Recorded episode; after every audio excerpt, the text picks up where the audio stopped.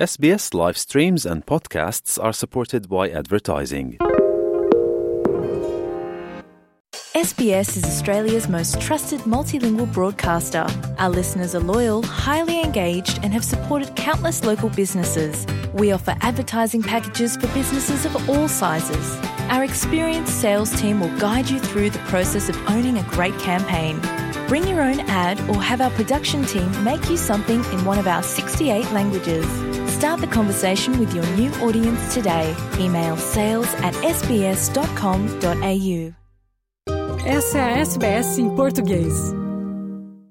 É, Fernando e ouvintes da SBS, daqui a quatro meses os portugueses voltam às urnas para eleger um novo Parlamento do qual há de sair um novo governo.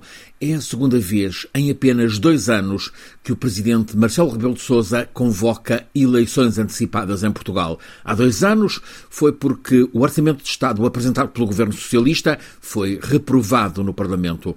Os portugueses viriam depois a premiar o PS, o Partido Socialista, com ampla maioria absoluta a maioria de que dispõe neste momento e que deveria valer para toda a legislatura, ou seja, até 2026.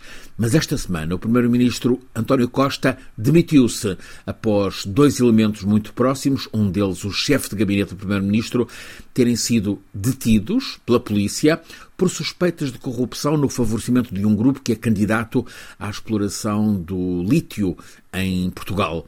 Com o pedido de demissão de Costa, o Partido Socialista continua a ter maioria, poderia indicar um outro nome para a chefia do governo. No entanto, o Presidente da República considera que a atual maioria absoluta foi conseguida por António Costa. Marcelo entende que a maioria absoluta foi dada mais a Costa do que ao Partido Socialista. Na comunicação ao país desta quinta-feira a anunciar eleições antecipadas, o Presidente da República elogiou o Primeiro-Ministro pela elevação do gesto na forma como se demitiu e comunicou essa decisão ao país. Acrescentou Marcelo, agradeço a disponibilidade de António Costa para assegurar funções até à substituição dos termos constitucionais. Espero que o tempo, mais depressa do que devagar, permita esclarecer o sucedido que levou António Costa a admitir-se, também referiu a salvaguarda do bom nome e a afirmação da justiça.